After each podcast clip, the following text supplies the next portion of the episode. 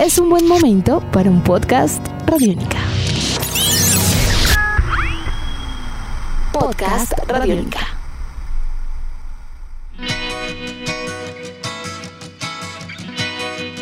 Hola, bienvenidos al podcast de Chévere Pensar en Voz Alta. Yo soy Aleja Beltrán y con la producción de Jairo Rocha y Jane Ochoa iniciamos un nuevo episodio.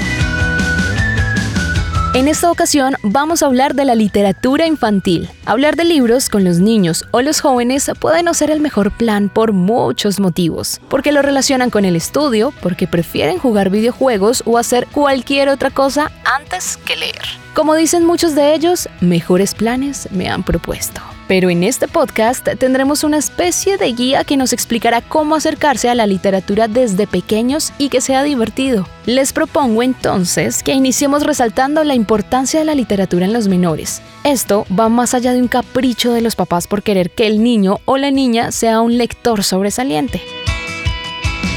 Manuel Díaz editor de libros para niños, escritor e investigador de literatura infantil. Bueno, yo creo que hay dos herramientas básicas que el ser humano debe desarrollar para culminar todos los procesos formales de enseñanza-aprendizaje, que es el dominio de la lengua y también el pensamiento lógico-matemático. Y creo que en el dominio de la lengua hay numerosísimas cosas que la lectura te aporta, desde que tú construyas un vocabulario hasta que tu imaginación se alimente y crezca con una cantidad de recursos que son maravillosos. El hecho de escuchar a un padre, la palabra, nosotros somos seres de lenguaje, nosotros necesitamos alimentarnos de palabra y nosotros también tenemos una rica tradición oral y creo que eso es parte de lo que el ser humano tiene como herramienta para construir el mundo incluso para poder imaginar soluciones científicas, para poder proyectar el futuro del ser humano, todo se hace con la imaginación. Y creo que la literatura, si algo aporta, es la imaginación y el lenguaje. Son dos elementos fundamentales que nos permiten ya sea insertarnos en un mundo eh, de trabajo, pero también, por ejemplo, muchas de las cosas que yo he aprendido en la vida, la he aprendido es en los libros. Mm, yo creo que hay una fascinación no solamente vemos la literatura como el hecho de encontrarse con la ficción, sino también con la no ficción.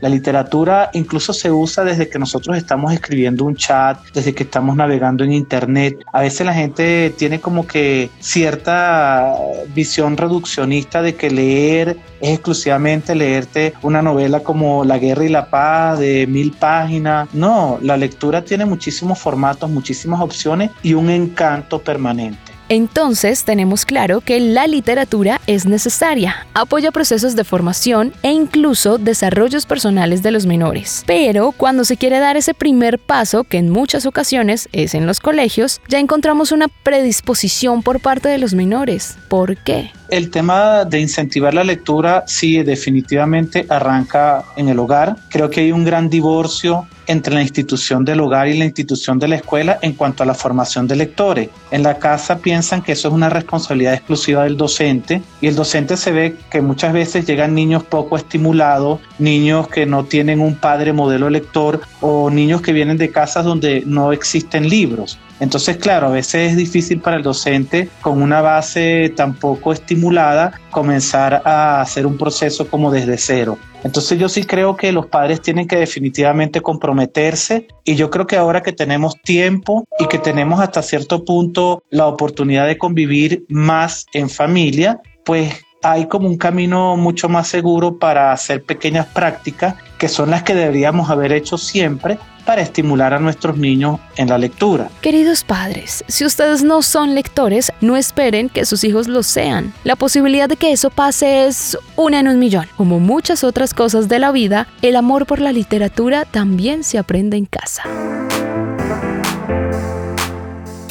Pero tranquilos, nunca es tarde. Si usted quiere empezar a crear ese vínculo con la literatura, no espere a que su hijo empiece a leer. Léale usted. Se dice mucho la lectura antes de dormir la lectura de buenas noches, la lectura un 10 minutos, 15 minutos, leerle un cuento a los niños antes de acostarse. Ese es un formato muy hermoso, muy cercano, muy cálido que hace que los padres en ese momento compartan toda una historia, todo un mundo que establece una complicidad entre el niño y ellos, pero que también le da regularidad que los acerca todas las noches a esa necesidad de escuchar historia. Esa, por ejemplo, es una práctica visible, es una práctica hermosa, es una práctica que también este, suscita la semilla, la siembra, la semilla de la lectura. Ahora bien, si por falta de tiempo o de crear el hábito nunca lo hizo y a su hijo no le gusta leer, entonces podemos revisar estos otros caminos. Yo creo que cuando los libros son de calidad, son libros que te atrapan porque están escritos por un profesional que ha logrado encontrar un discurso apropiado para la infancia, cuando toca el interés de ese lector, cuando tiene un hogar que lo estimula, cuando hay una escuela que también se preocupa por un proyecto literario o un proyecto lector, tiene muchísimos estímulos para poder acercarse de manera natural al mundo de los libros. Obviamente que a veces nosotros pretendemos que los chicos sean lectores ávidos, tragalibros, y eso quizás no es el esquema que funciona en el mundo contemporáneo, porque hay muchas otras opciones que no es solamente el libro, también existe la tablet, existe el videojuego, existe el chat, existe el teléfono inteligente, entonces hay distintas opciones y yo creo que nosotros debemos estar conscientes que leer es parte de un universo, de un abanico, de una constelación más amplia de opciones. Ok, no es que a los niños o adolescentes no les guste leer, es que no han encontrado su libro o su tipo de literatura.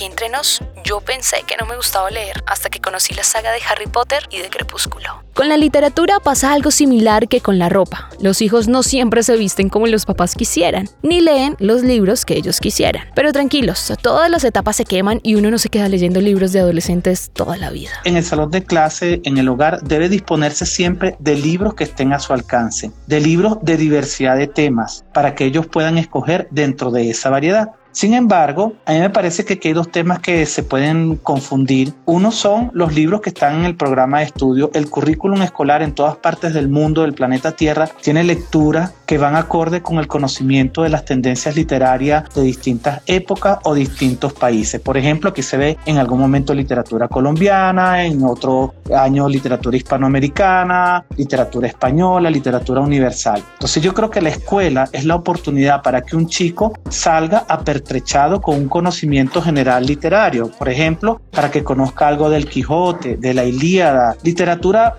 que le da a él la dimensión de lo que es lo más excelso, lo mejor escrito, o sea, tener un conocimiento general. Y la otra es la literatura por placer y por disfrute. Yo creo que en esto las escuelas han avanzado mucho. Tener un rincón de lectura, invitar a los niños de manera, creo que gozosa, a leer una historia, quitarse los pupitres y sentarse en el piso, poner el libro en el horizonte del lector, escoger lecturas que a los chicos ya manifiestamente les gusten. Entonces yo creo que sí hay prácticas que hacen que los niños disfruten, porque lo más importante, creo yo, en este caso es consolidar el hábito lector.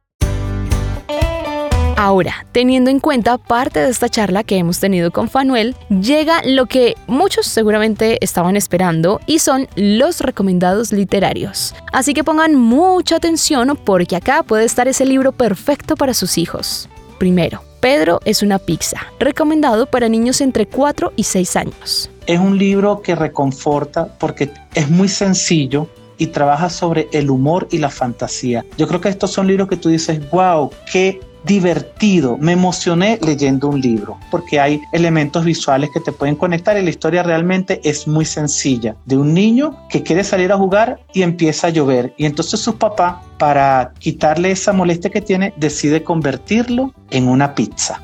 Es un libro maravilloso. Segundo, esta mañana de Toño Malpica, recomendado para niños que están empezando a leer. Tiene unas ilustraciones realmente muy divertidas. Creo que son personajes bastante discientes de esas transformaciones que a veces los niños tienen por su carga emocional, se transforman como en monstruos porque están muy molestos y entonces a veces esa molestia es por algo que no tiene mucho sentido. Entonces es un libro que habla de la cotidianidad y pasa de la realidad a la fantasía de manera muy inesperada. Entonces yo creo que eso también te reconforta y te sorprende. Yo creo que esto es un libro que te sorprende. Entonces, el elemento sorpresa es muy importante en los libros para niños, que tú no esperes algo y de repente haya una, una solución que, de, que, tú no estabas eh, esperando que llegara así. Tercero, El tiburón en la bañera, de David Machado, para niños después de los 7 años. Este es un libro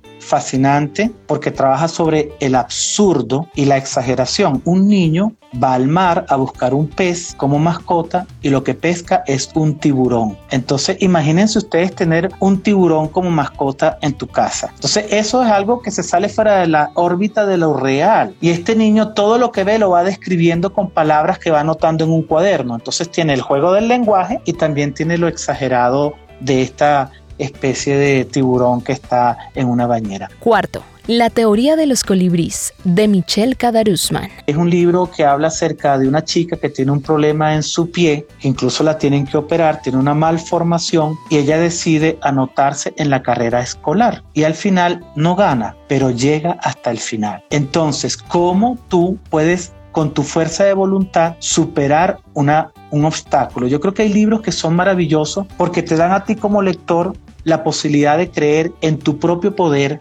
para cambiar las cosas. Quinto, El pequeño reino, Wu Min 4, para mayores de 11 años. Es un libro que realmente tiene esa aura de lo, de lo tolkiano, de los libros de Tolkien, que entran en territorio de la fantasía y lo sobrenatural. Y es un chico que cuenta cómo unos eventos le hicieron perder la inocencia y dejó atrás el territorio de la infancia. Esa es una pregunta hermosísima para muchos de nosotros como lectores. ¿En qué momento yo dejé de ser niño? ¿Por qué evento cambié y dejé atrás mi inocencia y adquirí experiencia? Entonces yo creo que ese es un libro que realmente puede ser mágico para muchos lectores. Sexto, Igual que las estrellas, de Catherine Patterson para adolescentes. Es un libro de una chica que tiene que ser adulta antes de tiempo, tiene que cuidar a su hermano porque su papá está en la cárcel y su madre es una alcohólica. Entonces, ella encuentra en algún momento de este periplo una persona que le habla de las estrellas, les enseña las estrellas y le dice que no es persona. Entonces son libros que te cambian y te transforman muchísimo.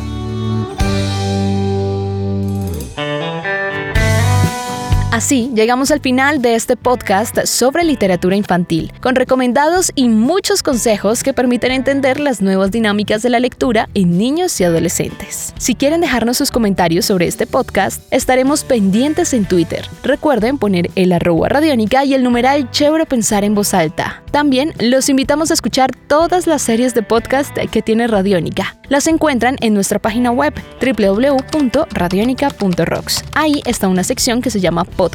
Le dan clic y se encuentran con todo ese increíble universo lleno de contenido y listo para ser descubierto por ustedes. También nos encuentran en RTVC Play o si les queda más fácil pueden buscar nuestro perfil en Spotify, iTunes y Google Podcast. Hasta un próximo episodio. Chao.